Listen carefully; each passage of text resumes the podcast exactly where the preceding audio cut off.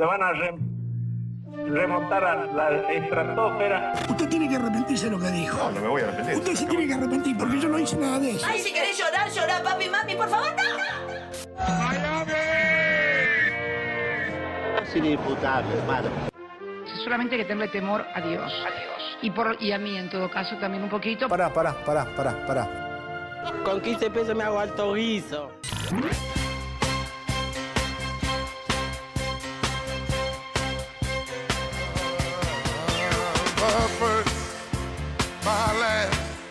Buenísimos días, queridos compatriotas. Gran jornada, hermoso lunes, salvo que seas Emilio Pérsico.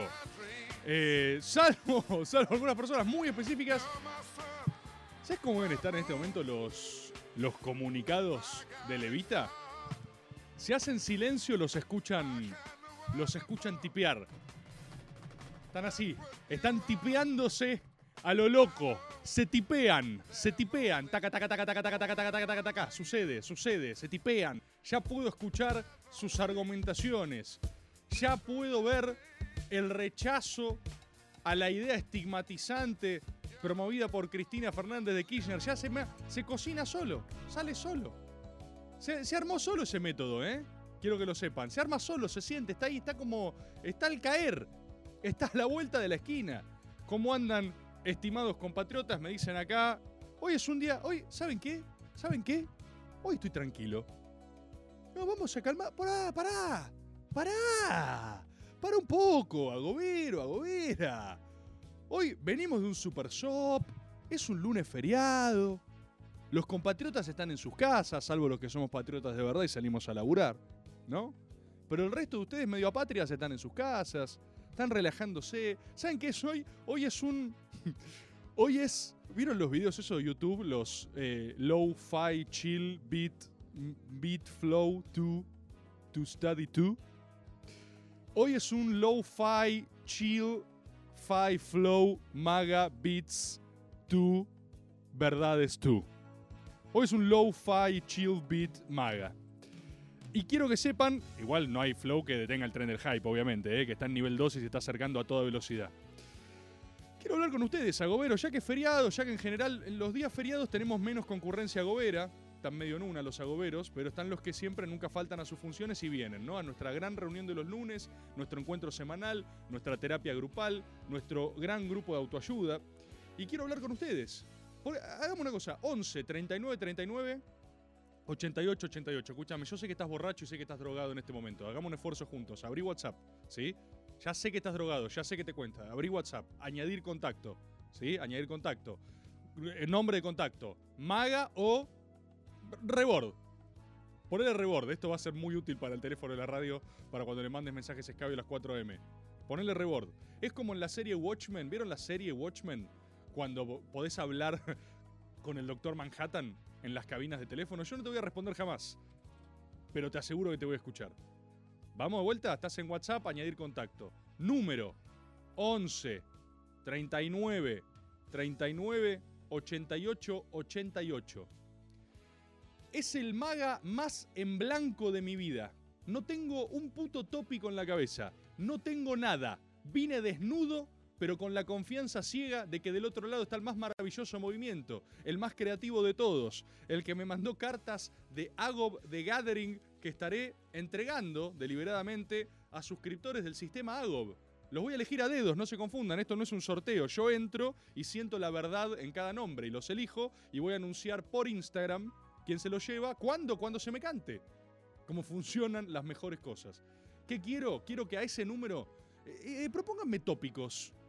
¿Quieren hablar? Propónganme temas. Tópicos. Temas. Quiero temas ahora. Acá, muy bien esas cartas. Turken Matuten, sí, lo sé. Mandame un tutor para el Shorikai. Neon Kill Wilder. El avión. El avión. Ay, el avión, boludo. ¿Sabes que secretamente estaba eh, esperando que en Política en Jogging, la otra vuelta, o en la mesa en algún momento, alguien quiera hablar del avión? Porque no me puede chupar más un huevo. Es más, es más, tengo un sueño personal. Esto es un sueño al rebord de 16 años que veía intratables y que veía una y otra vez ese programa donde todos gritaban, instalaban agenda y a veces hablaban de temas que eran una verga y yo decía, ¿cómo puede estar la tele hablando de esto? Voy a hacer algo que siempre quise hacer. No puede ser más falopa lo del avión. ¿Sí? Lo puedo decir así de un medio público, ¿no? Esto no traerá compromisos institucionales y estatales de ningún tipo. ¡Es falopa! ¡Es falopa! Todos saben que es falopa. ¿Cómo pueden todas las editoriales, todos los putos canales estar hablando de un avión? Un avión lumpen con cinco venezolanos, siete iraníes. No, tengo nueva data. ¿Quieren data? Hay arriba del avión, esto es data, ¿eh? Arriba del avión había cuatro mapuches transgénero. Mapuches trans. Googleenlo. Está pasando. Y esos cuatro mapuches transgénero tenían cocaína en el ano. Muchísima. Muchísima cocaína trans en el ano. Que, nada, es una locura. Es una locura. Y fueron interceptados, ¿sí? Por unos cubanos. Vieron que los cubanos son muy antidroga. Y se pudrieron el avión. Se cagaron a piñas. Hay dos mapuches trans muertos. Y uno que le explotó toda la cocaína en el ano y se murió también. Y es terrible. Y yo creo que la Nación Más debería hablar de esto seis días seguidos, por lo menos. ¿Saben qué es? ¿Saben qué es esto? Les puedo decir algo, para, para. ¿Puedo decirles un pequeño concept? Una cosita muy chiquita, una cosita muy chiquita.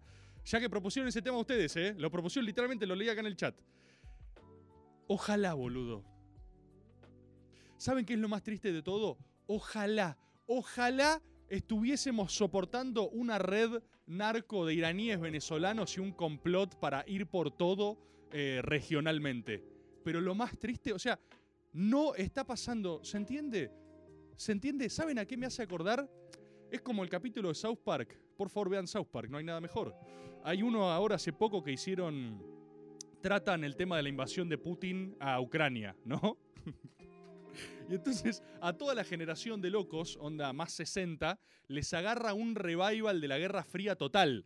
Y entran en modo, che, vienen los rusos vienen los soviéticos, ¿viste? Están viniendo y se ponen a sacar comunicados, ¿viste? Por la computadora, por lo que sea. Todos chabones más 60 entran en mood Guerra Fría. Y le hacen una, una, cosa espectacular al episodio, que es que a la mitad para adelante entra la madre del chabón más 60, o sea, una señora de 80 años, y le dice, ¿sabías que si te asusta envejecer podés hablar conmigo, ¿entendés? Es nostalgia, boludo. Es nostalgia. ¿Saben qué es lo más triste de todo esto? Los gorilas quieren que haya un avión narco venezolano con valijas de Antonini Wilson, con, plata, con petróleo entrando por aduana. Nosotros también queremos. Lo más triste de todo esto es que en realidad todos estamos teniendo nostalgia al mismo momento. Los gorilas quieren que seamos ese monstruo que no somos. Nosotros fantaseamos con serlo. Y los venezolanos no tienen papel higiénico. Venezuela no tiene papel higiénico. Los venezolanos no pueden limpiarse el culo. No hay un venezolano haciendo una conspiración compleja con intereses geoestratégicos en Argentina. ¿Saben por qué? Porque no hay plata. O sea, lo más triste, lo más triste para que sea... O sea, yo quiero, yo quiero que sea cierto. Yo quiero ir al piso de la nación más ¿entendés? Y decir, nada que ver, las valijas que entraron estaban todas legales, fueron declaradas y estoy transpirando porque en realidad hay millones de petrodólares con los que estoy financiado, no hay nada. Lo más triste es que no hay nada. Y los dos, los dos queremos, los gorilas y nosotros queremos, o sea, los dos extrañamos lo mismo. Si vos hablas posta con un gorila, el gorila se quiere y te dice, ay, extraño cuando Cristina iba a ir por todo. ¿Cómo? Sí, esos eran los buenos tiempos valijas, valijas de petróleo, Chávez, comandos. Por eso, o sea, la retórica del comando mapuche iraní no es eh, una cosa, no es... Es nostalgia, es amor. Todo es amor. En realidad todos queremos eh, mandar al alca al carajo con Chávez gritando. Los gorilas extrañan odiar eso. Y lo más triste es que no, no, no lo somos, no somos. Ojalá, ojalá fuésemos el monstruo que creen que somos. Ojalá. Tenemos audios de compatriotas que quieren. A ver, quiero tópicos. A ver, tírenme un tópico. Nada. Rebord, ¿de qué más vamos a hablar si no es de Cristina Fernández de Kirchner? ¿Pero qué, qué quieren hablar? No lo escucha el discurso. Un buen personaje que, sin tener cara, a través de una máscara, muestra más emociones que cualquier personaje de los últimos 20 años de producción audiovisual. Sí. Escuchá, Carpa, mientras, mientras contesto lo de Cristina, ¿te buscas algunas expresiones de Darth Vader en, en Google? Y, y- y ponemos, porque quiero hablar un poco de esto, ¿eh? Quiero hablar un poco de esto. Para los hijos de puta que siempre le molesta cuando hable de Star Wars, voy a hablar lo más posible de Star Wars. No, el discurso de Cristina no lo escuché, solo me pasaron el recorte donde agarra y, o sea, simplemente mea a Levita por placer sádico. Ese, ese recorte. Le dije, Fede, Fede, ¿qué dijo Cristina? Fede me mandó un punteo. Fede Mochi es un robot. Fede Mochi está condenado por ser el tipo más eficiente del mundo. Eso es algo que yo le quiero decir. El Tano Scarpati se ríe porque lo conoce. Yo lo amo a Fede, mi gran amigo. Eh, con, Fe- con cinco Fedes recuperás Malvinas instantáneamente. Y Fede históricamente ha compensado todo lo que yo no quiero laburar, ¿no? Pero bueno, eso es tema de otro maga. Yo le digo, Fede, Fede, ¿qué dijo Cristina? Me mandó ocho tips. O sea, ya los tenía procesados, ¿entendés? Ya tenía los, los puntos principales. Así que lo vi, lo, analicé. Y, le repregunté, para, ¿y esto de Levita qué es? Y me mandó un extracto, por supuesto, en tiempo récord. Me, me mandó el, el compilado. Y digo, ¡ajá! Los hizo verga. O sea, si no lo vieron. Ustedes saben, hay, una, hay un odio eh, en la política que quiero decirlo claro una vez eh, para que. Hay Agob. Agob Pérsico no hay, ¿no? Evita Agob no hay. Podría ser muy bueno, ¿eh? Si alguno de ustedes tiene chispa, ahora van a haber ocho. Se van a hacer cinco a la vez. Pero siempre queda el mejor. Eh, ha- hay un odio histórico que es que eh, Pérsico odia a Cristina. A nivel personal, ¿no? O sea, la odia. La detesta con todo su ser. Esto es real, no estoy ofendiendo a nadie con decir esto. ¿eh? Por favor, por favor, por favor, que no venga eh, el pibe de base que se acaba de sumar a Levita hace tres días a decir, Rebord, me estás diciendo mentiras. Yo milito en el Levita, columna eh, norte-sur diagonal, y amamos a Cristina. Si en nuestra que hay una foto. Escúchame, estúpido, vení. Vení, acércate. ¿Qué arrancaste a militar hace tres días? Buenísimo, sí. Obviamente Levita te sumó poniendo una foto de Cristina en el local, ¿sí? Porque las bases de Levita no odian a Cristina. Esa es la gran tragedia de Pérsico. O sea, la gran tragedia de Emilio Pérsico tiene agoberos en algún punto, ¿entendés? Es como el indio. Emilio Pérsico armó un movimiento muy grande, muy poderoso. Es una gran orga Levita. Tiene muy buena línea. Me gusta la línea Levita. Está cortadísima con cosas, pero me gusta la línea Levita. Ahora, ¿qué es lo que pasa? Emilio no puede lograr que los evitienses odien a Cristina. Y es su mayor sueño. El chabón quiere. Acá pone Rocío. ¿Cómo está Rocío? Rocío pone como el indio. Es como el indio, es como el indio. Ustedes saben que el indio odia a los ricoteros, ¿no? Ustedes saben que el indio los odia profundamente. El indio los odia. Carlos Alberto Solari se va a dormir todos los días pensando, ojalá estos sucios de mierda se murieran. El indio nunca iría a un recital del indio. ¿Pensaron esto alguna vez? ¿Se imaginan al indio en el público? El indio le dan asco. El indio odia más a Sky, ponen. Sí, probablemente también odia a Sky. También odia a Sky. Pero, ¿cómo dices eso? El indio me ama. Dice, Tomicacha.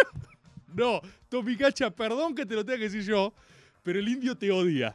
O sea, si vos tenés, escuchá, si vos tenés un póster del indio en la pared y cuando toca el indio decís cosas como, vamos a misa. ¡Hay misa!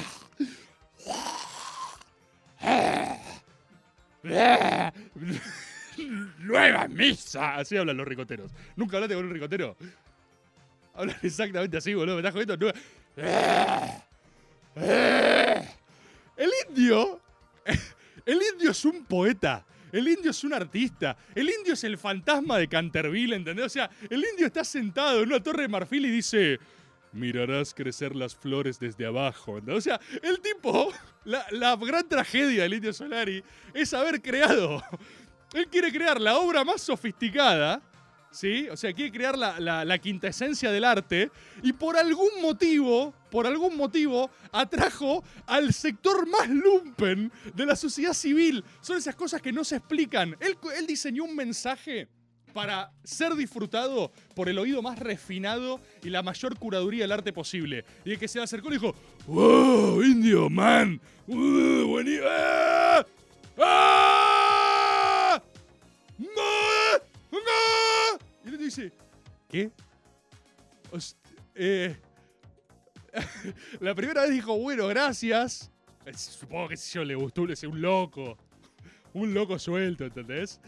Y de repente ya tira otra letra, otra super lyric, ¿entendés? Y, y vienen 10 más así. ¡Ah! ¡No! ¡No! ¿Entendí lo que dijiste, indio? Sí. No entendió. Nadie entendió lo que dijo. Ni uno solo. Y cada vez vienen más. Y el tipo dice, ¿alguna vez me van a escuchar los que quiero que me escuchen? Lo cual a su vez completa la paradoja, porque la gente sofisticada, por el prejuicio del público del indio, no lo escucha. Y el indio, el indio quiere ir al Colón y dice, por favor, mire, escucha, escucha esta deliciosa letra, es máxima ciencia, es máxima fineza, dice, mirá lo sofisticado que es, mirá este arreglo que metí. Y, y atrás lo siguen 10 haciendo, indio, indio, ¡Ah, indio! ¡Indio! ¡No! ¡No! ¡Indio! Y el indio dice, no, por favor, no para, no los escuches. No, yo soy más que esto. Yo lo juro, yo no. Eso le pasa un poco a Evita con. a Emilio Pérsico con su movimiento Evita. Está todo relacionado. Emilio Pérsico. Esto es de verdad, boludo, por favor. O sea, la gente de Levita, los que militan hace una semana me van a putear. ¿Por qué? Porque ustedes son estúpidos. La gente de Levita, que ya tiene unos buenos años militando en el Levita, sabe perfectamente a lo que me refiero. Pérsico ni hablar. Si Pérsico llega a aprender maga, agarra y dice: ¡Ay, cómo la odio, hermano! Así, Pérsico está así con, un- con el control diciendo: ¡Hija de puta! ¡Al fin! Así está. Ese es Pérsico. Ese es Pérsico, ¿eh? Perdón, perdón al militante nuevo. Cualquier persona que milite hace dos años en Levita lo sabe. Pérsico, una y otra y otra vez, sin éxito, intenta infiltrar odio a Cristina. Entonces el chabón hace un plenario Levita, por ejemplo, y habla Pérsico. Pérsico, Pérsico, Pérsico. Pér- Me encantaría hacer un método con Pérsico. Pérsico, Pérsico habla, tira ciencias, tira verdades, y de repente siempre quiere tirar un. Y bueno, Cristina. La, la trata de sofisticada y el público no lo deja, lo rechazan. ¡Boo! Avante Cristina, Pérsico, como siempre decís. Y él dice, no, yo no, yo no digo eso, eso siempre. Yo no lo digo, no lo digo, no lo digo. Odian a su público, odian a su público. Como el indio Solari los odia profundamente. Como tantas personas, es ese flagelo, ¿no? Es construir algo que vos amás y conectó con personas que, bueno, conectó este, ¿entendés? Este era el que había. No era el que esperabas, es al que conmoviste. Es fascinante, es apasionante. Eh, y acá, como George Lucas, George Lucas también, Gay Turtle, ¿qué hace? Querido Gay Turtle. ¡Boo! ¿Dónde está CFK, Pérsico? ¡Boo! ¿Entendés? Y no lo puede filtrar. Entonces, ojo, yo creo que con esta bardeada de Cristina directa, que es una de las primeras veces, pues, obviamente Cristina lo odia también, ¿eh? Perdón, estoy rompiendo muchos corazones al decir esto. O sea, hay mucha gente. Yo esto lo doy por sentado, pero porque lo sabemos hace años. Pero hay gente enterándose esto acá en el chat. Hay sexy niños militantes que recién empezaron a militar y creen que todos nos queremos. Nadie odia más que la orga de al lado a, a la vecina, ¿entendés? Nadie, en el peronismo nadie odia profundamente radicales. Son graciosos. No odias a un trosco. Es tipo, Fe Quintana. ah, ah, quiere que lo repriman. Eso es con los troscos. Pero sí te molesta mucho la orga de al lado. Entonces, la cámpora odia a Levita profundamente, con, todo, con toda su alma la cámpora odia a Levita. Los odian, ¿eh? Los odian, pero a niveles que no imaginan. ¿Ustedes creen que el problema es Mañeto para, para la cámpora? No, Mañeto es el enemigo, vamos a aclarar. Ahora, el que odian es a Levita. Y eso es recíproco en la dirigencia de Levita. ¿Sí? Por- para, para empezar a tirar algunas verdades. Eh, me pregunta, Rebord, ¿vos nos odias? no. No. No. Agoberos y agoberas. Me extraña. Ustedes son the greatest crowd ever. Son el mejor público. No son para nada raros. Nunca hacen cosas raras ni out of context y que claramente no dan y que probablemente salgan ustedes lastimados y terceros. Nada que ver, nada que ver. Nos odian. No, no, no, no, no. Eres grande, Rebord. Dice Martín. Ah, Dios, es impresionante que este programa lo paguen ustedes. Escuchen una cosa. Me habían sugerido un tema. Sí, ya sé que tengo más audios, pero no quiero dejar de decir esto. Hay algo que a mí me conmueve mucho, que es, eh, por supuesto, es Obi-Wan Kenobi. Lo estábamos hablando antes con el Tano Scarpati. Al Tano Scarpati no le gusta una mierda la serie, como muchas personas. Eh, no voy a spoilear nada, no se preocupe, no hay nada que spoilear, no hay nada que spoilear. El Tano me estaba diciendo, no, pero pasa que pasó esto, esto no me gustó. Y yo le dije, Tano, ¿para qué ves la serie vos? No, bueno, es lo más importante. Y yo, no, no, no, claro, claro, claro. La estás consumiendo mal. La serie se ve para mirar a Darth Vader haciendo cosas. O sea, yo consumiría un, eh, un spin-off de Darth Vader yendo a comprar cosas al chino, ¿entendés? Yendo a comprar cosas deprimido al supermercado con pantuflas. Porque lo- la belleza es ver a Darth Vader moviéndose con la voz de James Earl Jones, boludo. James Earl Jones debe tener 4.000 años. Y, y ver a Darth Vader hablando, simplemente hablando, haciendo cosas, ya vale la serie. Yo la miro. La serie es Darth Vader, por favor. No, no, tiene, no tiene trama, no tiene argumento, no tiene personajes. A nadie le importa ninguna otra cosa que no sea Darth Vader. ¡Uy, mira! ¡Ah! ¡Oh, ¡Ahí está Darth Vader! ¡Oh! ¡Oh! Y Darth Vader tiene, mirá, mirá este plano, mirá este plano. Mirá la cara de Darth Vader ahí. Hay algo, yo miro esta serie riendo a carcajadas. Hay quienes dirán que, se- que estoy, estoy losing it, ¿verdad? Que estoy lentamente, se me está yendo un poco la... ¿No? ¿Se me está chiflando el moño? Pues no. Pues no, estimado agobero o agobera. Yo disfruto mucho. Yo río a carcajadas en dos momentos, out- siempre en momentos out of context en el cine. Me da mucha risa las películas de terror. Esto es algo que, esto es algo que, que Sus, por ejemplo, la Sus no puede entender. Ayer nos pusimos a ver eh, La Niebla, la del 2006, la adaptación de la novela de Stephen King. ¿Qué película? El Tano Scarpati acá me hizo. ¡Qué peliculón! Que Su no la había visto, yo dije, vamos a ver La Niebla ya. Right now. La Niebla tiene unos monsters. Me encanta. Y La Niebla tiene un final que es una atrocidad. No lo voy a quemar. No lo voy a quemar. Porque a ustedes les interesan estas cosas. Si es por mí, spoilearía todo. La niebla tiene un final que es una atrocidad total. Una atrocidad total, ¿eh? Es tipo, es sádico el final. Es como solo. Y yo me entré a cagar de risa. Me agarró un ataque de risa cuando fui a la niebla. Y yo dije, ¿qué? ¿Por qué esto te hace reír? Y yo, porque es graciosísimo, boludo. Es graciosísimo. Una vez vi una entrevista, la de, la de Julio Leiva, Mariana Enríquez, grande, pro- probablemente la mejor escritora argentina del momento. Y ella dice que también se ríe mucho cuando escribe una escena de terror que, viste, mete la mano en una bolsa de párpados y dice que se estalla. Yo creo que hay algo, lo he dicho muchas veces, ¿eh? que el humor y el horror están... Yo creo que el humor es el género más transversal de todos. El humor es el género más transversal, ¿viste? Eh, y me pasa lo mismo, con, Obi-Wan me estallo. Hay algo que me, me mata de risa y son los planos sostenidos al casco de Darth Vader. La serie tiene muchas, muchas escenas, muchas escenas donde durante un rato largo le muestran la cara. Ponete, Tano, en Google Imágenes, Darth Vader, Darth Vader, Google Imágenes, Darth Vader, y es... Y durante 20 segundos se queda ahí. Y vos la resentís, boludo. Es obvio que está actuando. Y lo podés ver. Había uno que me comentaba en Twitter, lo quiero ver en una comedia, Darth Vader, a ver cómo se desenvuelve. Sería graciosísimo, boludo. Sería graciosísimo. Y nada haría más enojar al fandom también al mismo tiempo, que es por supuesto el objetivo último de George Lucas, quien también odia a su público. Hay algo, ¿no? Ahí. Hay algo en este, en este género. George Lucas odia al Star Warsero. Por eso lo forrea una y otra y otra y otra vez. Y lo va a hacer hasta el infinito. Están hablando acá de Peaky Blinders. Eh, yo Peaky Blinders la dejé de ver porque la dejé de ver. Me hinchó bastante las pelotas Peaky Blinders. Creo que es un disfrute más estético que otra cosa, ¿no? Tenés que estar en el mambo.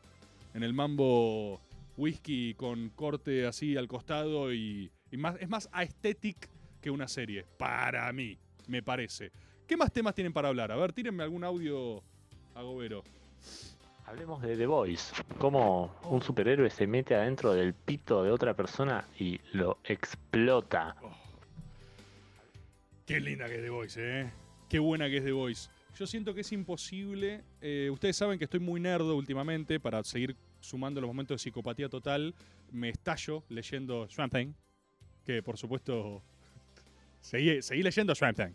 Con Rufo tenemos medio un taller de lectura de Swamp Thing. La estamos leyendo en paralelo y nos comentamos cosas. Como para completar absolutamente el arco de incogibilidad, ¿viste? O sea, vamos, los vamos comprando en simultáneo y los leemos y los comentamos. Hablamos de Swamp. También quiero felicitar a la comunidad gobera por sostener el, en Wikipedia. Yo tengo un sueño. I have a dream. Pero no voy a hacer un discurso inspiracional después. A mí me gustaría tener una página de Wikipedia. No sé qué tan difícil es, creo que es muy difícil, hay que ser como editor eh, o algo así, tenés que tener como permisos. Y me gustaría tener una página de Wikipedia, me gustaría, me haría súper feliz. Pero, creo que esto es lo difícil, me gustaría mucho que la página de Wikipedia tenga data falsa y contradictoria entre sí adentro. Me gustaría que hable de la época que combatí en Siria, me gustaría que tenga rumores sobre mi nacionalidad, me gustaría que eso, ¿sí? O sea, cosas que se contradigan entre sí, eso sería como el mejor de los chistes para mí. Y creo que eso es más difícil, porque si haces una página muy lumpen, se pudre. Pero bueno, hermano, si estamos haciendo cartas Magic, ¿qué tan difícil debe ser organizar unos agoberos y que lo hagan como, como misión, ¿no? Los que lo lograron son los que editaron la página de, eh, de Alan Moore. Seguramente digo esto y ahora lo quemo. Pero si entran a la página de Alan Moore de Wikipedia, dice Xuan Zeng, según Tomás Rebord. Está ahí y pasó. Y pasó hace, hace meses que está ahí, ¿eh? Y yo los veo y me trae mucho regocijo. ¿Por qué estoy hablando de esto? Porque me parece que es imposible pensar The Voice sin eh, Watchmen. ¿No? Dicho sea de paso, me molesta mucho que Watchmen no esté en HBO. Ya que estamos hablando de cosas relevantes. ¿Por qué Watchmen no está en ¿Por qué la película? El otro día quería ver Watchmen, como la vería seis veces si la tuviera a disposición a un clic de distancia, como corresponde. Y no estaba, boludo. Si tienen la serie, ¿por qué? ¿Que es un tema de. ¿Es un tema de derechos? Ya la serie está muy buena, ya lo sé. ¿Cómo no es? ¿Pero no, no la compran cuando hacen la serie? ¿No? Watch, Watchmen. Watchmen. Hablemos de We Own the City. Lo está hablando con el Tano Scarpati, la nueva de The Wire. Tienen que ver las series del loco ese. Eh, Alan Moore construye las, las bases y condiciones para mí para que The Voice pueda existir, por ejemplo. Que es agarrar el género superheroico y demostrar algo que, no sé si se les pasó, pero hay un memazo en el último episodio de The Voice que es el parafraseo de la frase del tío Ben, que es, eh, lo dice The Butcher, ¿no? Pero dice, con un gran poder viene la absoluta certeza de convertirte en un hijo de puta. Buenísima. Conceptazo, conceptazo de The Voice. Bueno, para mí eso es lo primero que explora el cinismo tan anarco de Alan Moore. Y hablando, conectando con las cosas que me hacen reír, por ejemplo, el casco de Darth Vader, hay algo que yo disfruto mucho en Swamp Thing. Yo les dije la vez pasada, esto está bueno porque lo van conociendo y no les importa tanto como para leerlo a medida que yo lo leo.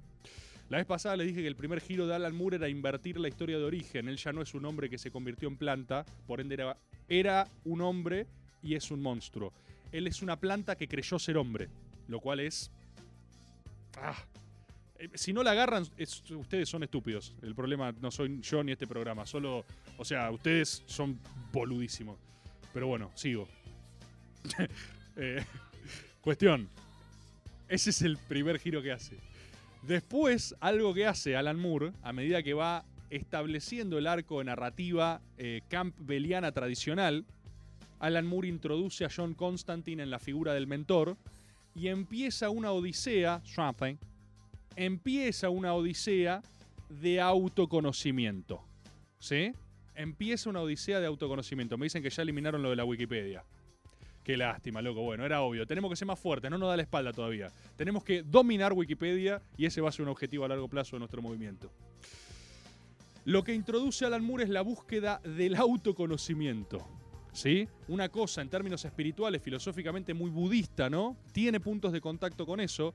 Acá vemos a Darth Vader con una clara expresión de consternación, mientras tanto.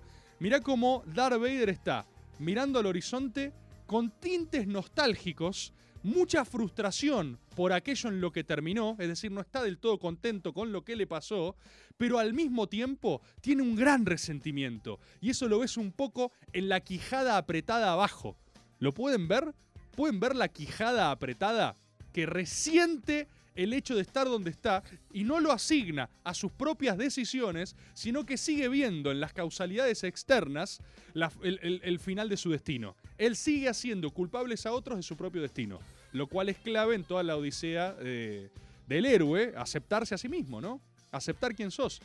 que es lo más gracioso de Swamp Thing para mí. Hay algo que yo hablo mucho con Rufo, que me hace reír muchísimo, y es que Swamp Thing arran- arranca los cómics siendo básicamente un monstruo que pega fuerte. Incluso en el arco de Moore, las primeras peleas Swamp Thing las resuelve a los ves. Aparece un demonio interestelar cósmico que le dice ¡Oh! ¡Swamp Thing! ¡Voy a destruirte con el poder de mil infiernos! Así. Y Swamp Thing dice soy Swamp Thing. Cosa que siempre es una viñeta que me hace reír mucho porque John le dedica una viñeta a Swamp Thing diciendo soy Swamp Thing. Y lo caga piñas. Solo le pega. Solo lo domina físicamente hasta reducir a su enemigo. Y a medida que eso va evolucionando, Swamp Thing. Esto me mata. Los últimos rivales que él va teniendo. No los vence físicamente. Su, su mayor poder es eh, la comprensión de los acontecimientos. ¿Se entiende? Esto lo digo de verdad. Es tipo, I understand. I am Swamp Thing. Y, y es tan comprensivo. Es, es terrible, boludo. Yo me, me- me- me hace mucho daño que otra gente no pueda disfrutarlo de esta manera. Porque hablaría de esto mil años. Eh, el chabón invierte, invierte el énfasis del poder y subvierte el orden establecido. Hace que la comprensión y la empatía. Es como en Caricias cuando jodimos con Papín, cuyo principal poder era la empatía. Te tocó el superpoder de la empatía, ¿viste? ¿Vos qué haces? Comprendo. ¿Cómo? Sí, comprendo por lo que estás pasando. Es increíble, boludo. Hay un par de numerazos buenísimos. Hay uno donde Moore, en el medio del año donde escribió eso, en el 80, hace una, una alegoría de género entre hombres lobo, mujer lobo, los ciclos menstruales con la sangre, la luna, el, estigma social, eh, que fue un bardo. En esa época lo mataron por hacer ese cómico. O sea, el chabón metió un Simón de Buboarazo en el medio de Swamp Thing. Y decís, ¿qué le pasa, boludo? Y ese cómic se resuelve con comprensión. A partir de ahí, Something cuando tiene que enfrentar el destino de alguien, no lo enfrenta físicamente, lo entiende, lo cual es completamente... eh, es, es demoledor, ¿entendés? Viene una entidad cósmica eh, ancestral y Something le dice, te comprendo. Y el otro se desarma, se desarma. Me hace reír mucho porque para mí también es el principio, el principio narrativo de lo que él después consolida con eh, Doctor Manhattan. ¿Me siguen ahí? O sea, explorar la idea de la omnipotencia en última instancia como resignación. En otros términos, quien lo puede todo es lo mismo que nada. Lo cual es increíble. Increíble. El hombre más poderoso del mundo, ¿no? Whatever happened to the man of tomorrow. ¿Qué carajo le pasó a Superman? What happened? ¿Qué, qué, qué sos si lo podés todo? ¿Quién sos? Y esa exploración, ¿no? Que es lo que se desarrolla en el arco de Watchmen al palo con Manhattan, cuando vos vivís en todas las líneas temporales en simultáneo, cuando vos vivís presente, pasado y futuro a la vez, cuando vos podés alterar cualquier curso de acontecimiento en cualquier momento, te das cuenta que incluso el mayor esfuerzo en lo que hagas tampoco va a alterar eh, el gran esquema de las cosas, que es que todos vamos a morir, que la vida es sufrimiento, que el universo se expande en algún bucle incesante y conceptualmente inentendible, y entonces, ¿qué más da? ¿No? Te enfrentás con la peor dimensión del nihilismo. Y entonces, ¿cuál es el sentido? Te enfrentás con el final de la película esta de las cruzadas, cuando Salahadin, Salahadin, Salahadin, Salah, cuando Salahadin recupera Jerusalén. ¿Qué pasó, Tano? Quiero una cámara, quiero una cámara con el Tano, ¿eh? Porque a mí me es un producto aparte el Tano. Yo quiero, a veces que se cae. ¿Qué pasó, Tano? ¿Está bien? Necesitas un micrófono también. Eh... ¿Qué es, lo que, ¿Qué es lo que pasa? Al final de, de esa película, cuando Saladino está recuperando Jerusalén, ¿no? El árabe que pudo, Orlando Bloom se está yendo y le tira como una chicana, ¿viste? Como, bueno, la tira cuando perdés, ¿no? Cuando ganás no le se la tiras a nadie. Pero cuando perdés le tira una chicana a Saladino que le dice, acá Fakamico, gracias Kingdom of Heaven. Kingdom of Heaven. Muy linda película, con el rey leproso. ¡Oh! ¡Oh! ¡Hola, hola! ¡Saladino! Orlando Bloom le tira. Valió, le tira como un, eh, ¿qué pasa? Ahora nos corriste, que sos muy picante, sos muy poronga. Me están llamando. Rechazar. Eh, no. Ah, esto sí. Hay algo que empezó a pasar últimamente que es que la gente tiene mi teléfono. Sucedió. Y entonces ustedes, hijos de remil puta, ustedes, ¿eh? Que lo pasaron, ¿eh? Porque alguno de ustedes lo empezó a pasar. Creen que me pueden llamar en cualquier momento porque sí. Una vez me engancharon, una vez atendí y... Hola, Rebord, queremos hacerte una entrevista. A ver, no está mal. Yo lo agradezco, ¿sí? Eh, porque está bueno. Y al mismo tiempo no quiero hablar con ustedes. Y entonces es la peor forma de lograr que haga algo, ¿saben? ¿Eso lo pensaron alguna vez? ¿Lo pensaron alguna vez? ¿Por qué no me mandan un WhatsApp? ¿Por qué no me mandan un hola? Y así puedo ignorarlo como corresponde. En vez de hablar con ustedes. ¿Qué estaba diciendo? 11 39 39 88 82. Ese es mi teléfono. Ese es mi teléfono. Ahí pueden escribir a cualquier hora y yo los voy a atender. 11 39 39 88 88. Hablen ahí y les aseguro que los estoy leyendo. Los estoy leyendo todo lo que digan, todo lo que les pasa, todo lo que creen que, que les está bueno, ¿viste? Cuestión. Vuelvo al eje. Saladino recupera Jerusalén. No se pierdan. Juan Pablo Bor, no, no los odio. Juan Pablo Bor dice, ven, nos odia. No. Juan Pablo, no. No, yo los amo. Son el mejor público que existe, son el más gracioso y el más creativo. Yo los amo. Esas son mis declaraciones oficiales y no otra, ¿sí? Neon Winkle, yo te amo, yo también te amo. Neon Winkle. Cuando Salahadino recupera Jerusalén, Orlando Bloom le tira un, eh, bueno, ¿qué onda? Te hiciste el picante, ¿valió la pena? ¿Cuánto vale? Y le dice esto, le dice algo que es impresionante, le dice, ¿cuánto vale Jerusalén? ¿Cuánto vale? ¿Cuánto vale Jerusalén? ¿Qué es Jerusalén? ¿Por qué? ¿Por qué nos matamos todos para entrar acá? ¿Por qué? Construye ahí, boludo. Construye literalmente ahí, ¿entendés? ¿Qué te gusta hasta la vista? Ahí, ponete al lado. Y Saladino, Salahadin, Salahadin, así se pronuncia, ¿eh? Tenés un tema tano con el, con el árabe, me parece. He, detectado una debilidad tuya. He detectado un soft spot para mi pronunciación árabe. Se dice así, Salah ad-Din. Salahadino le responde, eh, ¿cuánto vale Jerusalén? Todo le dice. Everything, dice, claro, everything. Everything. Nothing, le dice después. Todo.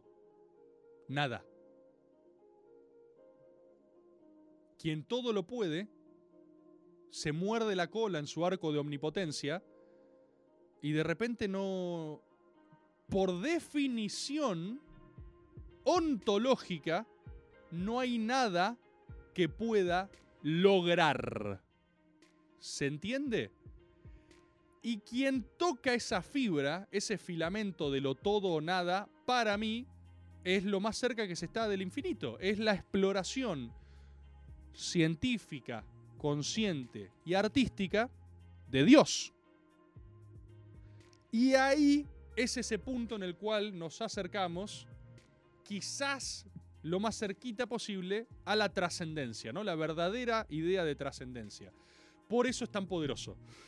Y por eso, donde aparecen destellos de esa búsqueda, como tantas otras búsquedas, hay muchas búsquedas en la historia de la humanidad. Lo que se trata la vida es de descubrir cuál es la tuya. Esto lo saben, ¿no? Que no saben cuál es el sentido de la vida. ah, no lo sabían ustedes cuando entraron a Camaga. Hay gente muy joven escuchándonos, niños, niñas, que están recién. Sí, Maxi, hay, boludo. Fuera de joda, tienen, son niños, ¿eh? Hay muchos que entran y están, obviamente, están hechos pija, ya están acá ahora. Pero hay muchos que están buscando verdades. Y todos recordamos momentos donde estaban. Eh, Dios me parte el ano. ¿Qué? Mm, mm. Estoy casi seguro que ese no es Dios, compatriota, ¿eh? eh hmm, no sé si involucraría eh, a Dios en tu ano. O capaz es Dios. O sea, quizás es Dios. Quizás es Dios. Pero no sé si estás necesariamente ahí. ¡Uh! Alejandro Xoxome, el arquitecto. ¿Cómo? Bauhaus. Bauhaus. Sí, pero les pido disculpas. devuelvo las peores mentions de la historia. Yo quiero incentivar el mercado de mentions y soy pésimo. Pero ustedes saben a quién me refiero. Yo creo que la gente, los niños que están buscando su destino, básicamente tienen que tener esto presente. De lo que se trata la vida es de descubrir cuál es tu náucrato, ¿no? Si alguien me está siguiendo esto, estoy tirando unos easter eggs con un nivel de sofisticación para lo que sea mi obra sagrada que va a estrenarse a finales del año que viene, que es solo si la atajan. Pero el, sentido de la vida es eso, porque obviamente, y de vuelta, vamos al fenómeno de la omnipotencia, el sentido de la vida es, y la vida no tiene sentido, están al lado. Permanentemente hay una tensión constante. Ser, en su totalidad, ser, se parece mucho a no ser. ¿Sí? Entonces el sentido de la vida es el que sea que le encuentres. Es complejo también. Ey, ¿dónde entra la moral, Rebord? Y ahí dónde entran y cuáles son los límites. Y todas discusiones válidas. Todas discusiones válidas. ¿Qué onda la sociedad ahí? ¿Qué onda el resto? ¿Qué onda los otros? ¿Qué onda la vida en comunidad? Todo eso son vehículos conductores para ordenar tu verdad, ¿sí? La ética, ah, la ética, ¿qué me corregí? Harlock. Harlock. La ética, dice Harlock. Seguro es un científico. Bueno, por ejemplo, el náucrato de Harlock es corregir gente rompiendo las pelotas. Mentira, mentira, mentira. Mentira, estuvo bien, estuvo bien. La ética, esas cosas, ¿viste? Son maneras de ir encauzando lo que sea que te pase. Y me parece que eso es algo muy importante decirle a pibes, pibas, y, vos- y es así, vos del día de mañana tenés un pibe, ¿entendés? Y qué loco debe ser crear a alguien, ¿no? Qué loco debe ser... Acá hay gente que es padre también. Maxi es padre. Maxi, vos hiciste gente. ¿Vos te pusiste a pensar eso alguna vez? Pero pará, yo sé, o sea, es un flash. No te voy a contar a vos lo que es ser viejo, porque vos tenés un conocimiento que yo nunca voy a tener hasta que cree alguien. No, no voy a osar contártelo. Pero vos alguna vez, o sea, posta, no he hablado con nadie, te pusiste a pensar, onda, hice un humano. Hice. Maxi dice que sí. Dice que sí con una profundidad, la profundidad verdadera, ¿eh? O sea, eh, hice conciencia. ¿Cómo puede ser? ¿Cómo puede ser que creé percepción? Ustedes saben que Macedonio Fernández, que tiene una teoría filosófica de interpretación de la vida, al, al nudo entre ser y no ser, ¿sí? le encuentra una diagonal que es percibir. Macedonio establece en su sistema filosófico que existe aquello que se percibe. Es decir, que todo fenómeno, todo lo que. todo lo sintiente es real. Lo cual es una categoría muy loca de realidad. Porque por empezar, los sueños eh, son reales. Él en No Todas Vigilia, la de los ojos abiertos, establece que el soñar es una realidad tan real como el transcurrir cotidiano constatado por terceros. Él dice, yo tengo sueños con solución de continuidad. ¿Por qué no serían reales? ¿Por qué el plano onírico no es real? Si yo me olvido de quién soy y solo percibo, ahí es donde más cerca estoy de existir realmente. ¿Y cómo puede ser que alguien cree eso? Y vos creaste un enano ahí, ¿entendés? Una, una versión toda rara de vos, con una cara rarísima, haciéndose caca y caminando por ahí, y medio como cayéndose. Y vos decís, ¿qué verga es eso, boludo? Y agarra y te dice cosas. Vos decís, ¿qué? ¿Qué es esa mierda? Y de repente le pones algo en la tele y decís, mirá eso, miralo un rato. Y lo observa. Y un día viene y te dice, te odio. Y vos decís, ¿qué? Te odio, papa. Y vos decís, escuchame, pedazo de verga. Yo te hice a vos. Yo hice lo que sos. Y vos nunca vas a cambiar eso. Te odio para siempre. Y viene. Y debe ser difícil también. Debe ser difícil también, boludo. Me acuerdo. Yo no pedí nacer. ¿Viste? Yo no pedí nacer. Ah, no terapia, boludo. Tonto. Yo pedí nacer. Estúpido. Hace a alguien. Si yo tuviera un hijo, creo que esa sería mi chicana. Hace a alguien, Pancho. Hace a alguien vos. A ver cómo te sale. Ve cómo saliste vos. Hijo de puta. Y un día, claro, ahí lo tenés que entender. Porque un día viene y te dice. Un día viene y te dice, quiero ser apicultor. Y vos decís, bueno, yo no tengo nada con los apicultores. ¿Pero querés ser apicultor? ¿Sí? ¿Querés cuidar abejas? Y ahí encontrás tu náucrato. ¿No leíste lo que escribió al respecto? A mí me excita. Soy pared sexual, te dice tu hijo. Viene, viene, viene mañana y te dice, me excitan las paredes. ¿Cómo? Yo froto mis genitales contra las paredes y eyaculo. Y acabo de acabar en toda la casa, te dice.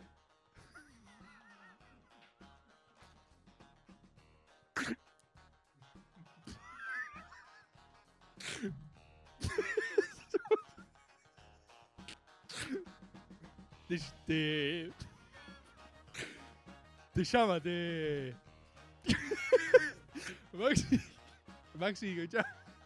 Te llama tu laburo. Tiene. Tiene, tiene 14 años. Una edad de mierda. ¿Te acordás? Yo me masturbaba todo el tiempo a los 14 años. Todo el tiempo me masturbaba. ¡Ah! Así. O sea, vos tenés un hijo. Oh. Si tu hijo tiene 14 años, está masturbándose ahora. Y habrá algún padre que me dice, no, no se está masturbando, está acá conmigo, está cenando. Vos crees que no se está masturbando. Se está masturbando ahora. Está haciendo así, mira. Ese pequeño movimiento es, una- es un mecanismo que él detectó para masturbarse con sus propios cuádriceps. Te llama ahora tu hijo del, del, del laburo y te dice, pa, soy pared sexual, acabé todas las paredes de la casa. y, te digo una cosa más, lo voy a hacer otra vez. Antes de que llegues del laburo, lo voy a hacer al menos una vez más. Toda la ronda. Y vos, y es tu hijo, boludo. O sea, vos hiciste esa mierda, ¿entendés? Y al mismo tiempo no lo tenés que juzgar. Porque, escúchame. Ah, Dios.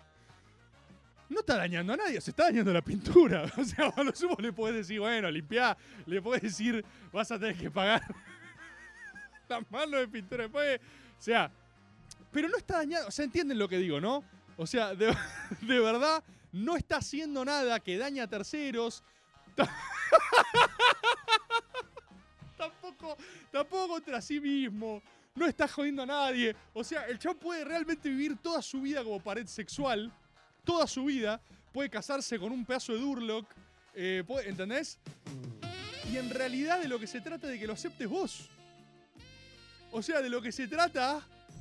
De lo que se trata es de que vos vayas al casamiento de tu hijo con un pedazo de Durlock. Y que cuando te den la palabra no digas. Es rarísimo, boludo. Te- casado con una pared. De lo que se trata es de que lo ames. Es muy jodido hacer una persona. Una vez un padre, padre primerizo, cuando le pregunté por qué había tenido un pibe, me dijo, no sé. Y me pareció. me pareció la, la mejor respuesta. O sea, me pareció la. me pareció. Me pareció la respuesta más genuina. Eh, más genuina que escuchaste ahora de la paternidad. Eh, un amigo, eh, no sé, me dice. No sé, tengo idea. Yo, me estallé, le digo, ¿cómo no tenés idea? ¿Cómo no sabés? No lo buscaste, ¿no? Yo vengo de un hogar donde mi mamá me convenció que soy especial, boludo, ¿entendés? Entonces, entonces mi, mi mundo es difícil a veces, ¿entendés? Mi vieja todos los días de mi vida me convenció de que yo era súper especial y que me habían súper elegido. Y entonces, este, vos después te vas enterando que, bueno, no sé, ¿viste? No sé. ¿Ves una foto de tus viejos cuando te tuvieron? Yo soy de la generación que no tenían chicos. Mis viejos me tuvieron. O sea, mis viejos en las fotos donde yo soy un bebé son más chicos que yo ahora. Son mucho más jóvenes. Eso me da una sensación. Digo, ¿qué? Mi papá era más chico que. ¿Yo podría ser mi papá? Yo no entiendo nada. Y yo cuando veía a mis viejos era tipo, uy, instituciones, ¿viste? Y entonces cuando mi amigo me dice, "¿Y ¿por qué fuiste padre? No sé, me dijo. Y yo pero boludo, pero no lo pensaste, no lo, no lo. Y me dijo, si lo pensás, no lo sos nunca. Y yo dije, uff, máxima sabiduría. O sea, la tesis de él es que nunca la paternidad es una decisión 100% consciente. Él dice, o sea, el, el postulado es, si es total, dice acá, terrible, máxima ciencia. Si vos lo pensás 100% con todas sus ramificaciones, con todas sus potencialidades, con establecer una conciencia hasta el resto de tu vida y de su vida, eh, no, humanamente no lo puedes hacer. No, no puede ser nunca una decisión racional. Y me volvió loco. La idea me volvió loco. La idea me volvió loco. No sé, y- pero ¿por qué no lo dijiste? Si lo pensás, nunca lo sos. Impresionante, impresionante. ¿Quieren pasar un audio de mientras hablamos de, de estos temas aleatorios? Che, Rebo, hablando del Super Sub del que venimos, la verdad que somos bastante los agoberos y agoberas que están, venimos muy complicados con el sistema Focus, boludo. Muy Ah. complicados. Está dificilísimo, son tiempos de resistencia total para el Focus, ¿eh? Tiempos de resistencia total. Yo que trato de ir al gimnasio, descendí dramáticamente a intentar ir una vez por semana, lo cual se darán cuenta que es tristísimo, pero tengo un poco la teoría de que el mayor esfuerzo está en llegar. O sea, a veces voy y prácticamente no hago nada. Lo cual es triste también. Pero llego. Y es un mérito. O sea, yo creo que eh, hay que ajustar las expectativas. Son tiempos de crisis, hay que meter una política contracíclica, como siempre. Tenés mucha inflación, corta la emisión, ¿viste? O sea, compensa. Es invierno, es duro, hay feriados por doquier, nos rodean los feriados, hay sobresop. Bajemos las expectativas, Agobero. Vamos al esfuerzo mínimo. Cada, cada día que haces un esfuerzo es una patriada total. Y mantengamos ese nivel y aguantemos el invierno. Hay que pasar el invierno. Hay que pasar el invierno. Recién me decía uno en el chat, habla de Hasbula. Yo le escribí a Luquitas, lo vi, lo vi el stream y le escribí instantáneamente cuando terminó para felicitarlo. Porque para mí eh, hizo algo muy difícil, Luquitas, que yo no sé si ustedes son conscientes de esto. Muchos de ustedes lo son porque son muy inteligentes, otros de ustedes no lo son. No lo son para nada. Algunos de ustedes que están mirando esto jamás van a entender nada de lo que yo diga. Nunca. Otros sí. Eh, y seguramente vos sos de los que entienden. Eh, Luquitas hizo algo muy difícil, muy difícil, que es habló con su humor fetichizado. Y cuando vos lográs que se entienda lo que digo, ¿no? El, el art- la idea, el concepto clásico de fetichizar. Cuando yo permanentemente jodo con un alguien que es por supuesto un sujeto, pero lo uso en mis términos, en, con bar- en mis términos, con barrera idiomática, con distancia, con lo que sea, eh, él. ¡Ah, piña! ¡Claro! Eh, ¡Wow! ¡Es verdad! eh, hay algo de eso, ¿eh? ¡Uh! ¡Oh! ¡Ciencia! Piña, no lo había pensado. Boludo, mira, lo, lo vi con lo de Luquitas y no me di cuenta eh, con lo de Piña. Mirá qué loco. Eh, yo lo, lo llamé, lo- le escribí, porque le dije, felicitaciones, boludo, hiciste algo muy difícil, que es, tuviste enfrente a tu chiste, y eso puede salir muy mal, ¿eh? Eso puede salir muy mal, porque toda la humorada que vos construís en derredor de algo requiere que eso sea lo suficientemente estéril y no humanizado para que vos puedas traducirlo en el humor que se te cante en las pelotas. Cuando del otro lado, Hasbula deja de ser fetiche y pasa a ser un enano ruso que te dice Messi me chupa la poronga, de repente es tipo... mm, ¿Cómo dice que dice Hasbula? Eh, y eso, que fue sorteado elegantemente, eh, sucede lo mismo si Hasbula, que no pasó, le decía, escucha, ¿por qué estás a la concha de tu madre? ¿Cómo? Es muy difícil. Se humaniza. Entonces es un desafío grande. Yo creo que no eh, subestiman lo que implica eso para la persona, la persona que realiza, que entretiene. Y yo creo que entretener es sagrado. Que, que- yo se los he dicho siempre, eh, yo soy un defensor, un cultor del disfrute. eh, donde sea que haya alguien disfru- disfrutando, hay alguna de las formas de Dios manifestándose. Porque hay alguien siendo feliz con algo que es trasladado de un alma a otra. Lo cual es magia, ¿eh? De verdad es magia, boludo. Que yo diga algo y que ustedes, algunos de ustedes en su casa, hagan esto, no mucho más, no te digo que estén llorando de risa, pero que se les produzca algo para mí es sagrado. Eh, y, y fue siempre sagrado como receptor de eso y nada me hace más feliz que intentar producirlo. Entonces respeto, respeto cuando alguien se atreve a desafiar los límites de su propia narrativa. A mí eso es lo que me entusiasma. A mí eso me entusiasma en lo que hacemos y ya saben lo que creo. Producir cosas donde pasen cosas. En un mundo en el que ya no pasan. Las cosas no pasan. Yo quiero que pasen cosas. Incluso son cosas que a veces ofenden, cosas que no salen tan bien, cosas que, que te genere algo. Que algo te genere algo para mí es sagrado. Matizado por lo que es la ética, lo que son los principios, lo que es la sociedad, porque si no sale cualquiera de ustedes, hijos de remil puta, eh, y no sé, se prende fuego a sí mismo en la calle y dice, produje algo. Bueno, qué sé yo. Yo creo en otras cosas. Después vienen los parámetros, después vienen las herramientas de socialización. Pero entretener es sagrado. Entretener es sagrado. A mí me parece que eso la, lo creo siempre. ¿eh? Cuando uno se entrega, cuando uno se abre, la gente lo devuelve. Y yo en este caso lo que quiero hacer es agradecerles. ¿Por qué no? Siempre lo decimos casi en todos los magas y hoy me gustaría hacer por eso también. La verdad que hoy haya acá, en este lunes feriado, que somos 1500 y pico de personas, que se conectan los lunes a este stream, a cagarse de risa un rato, a charlar, a ponderar ciencia, a intercambiar verdades, para mí es sagrado. Y siempre que siga existiendo, será sagrado. Sé que les debo cosas. Les debo epístolas les debo gameboards.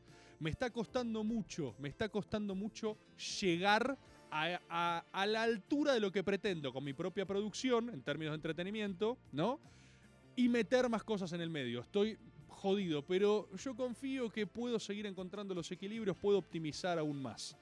Y como no es garantía de infalibilidad, hemos relanzado el sistema AGO y vamos a empezar a darles cosas, ¿sí? No puede ser más populista, es populismo tradicional de manual. Así que entre ustedes, los suscriptores al sistema AGOB, ya saben, voy a estar entregando bellezas que hagan. Y por supuesto incentivando su propia producción privada, ¿eh? Porque AGOB de Gathering se va para arriba. Ese cristiano, que era, era como uno de ustedes, empecemos a establecer en vez del American Dream el, el Argentinian Dream, el Agobero Dream. Agob de Gathering era, uno, era como ustedes, ¿eh? Era un fracasado. Era un fracasado estaba en la casa comiendo chisitos que se le caían encima y manchaban su propia ropa. Y llegaba el fin de semana y se hacía una paja, se fumaba un porro, escabiaba, se ponía a ver YouTube. Y un día encontró Maga. Y Maga lo salvó al chabón. Hoy es un millonario. Hoy es un emprendedor exitoso que tiene una empresa de Agob, de Gathering. Cientos de miles de personas le compran vasos todos los días todos los días y vive en un penthouse, una mansión. Dante Sábato, ¿acaso lo recuerdan? Dante Sábato, con las mentions se hizo la casa. Lo tienen al chiqui, a Mateo Parma, arroba Mateo Parma, que si le escriben, o sea, los que yo les diga, él les va a dar las cosas. Si no entendieron, chúpenla. Mateo Parma ahora, ahora está teniendo relaciones sexuales con tres mujeres y tres hombres. Solo por. Ni siquiera tenía ganas. Ni siquiera quería hacer eso hoy. Pero con un par de mentions, le cayeron a la casa. Y el chavo no lo puede controlar. Y eso es lo que estamos armando juntos. Y eso es sagrado. Me he extendido dos minutos, le pido perdón, disculpas al programa siguiente y les agradezco. Compatriotas y agoberos, eh, quédense acá en la Nacional Rock, esta radio que banca esto también. Eh. Hay que valorar las cosas, hay que valorar, loco. Esto se va a terminar algún día. Se va a terminar, eh va a terminar y ustedes van a tener que seguir pagándome para que yo viva. Cuando esto se termine, reflexionen, Nagoveros. Nos vemos el lunes que viene.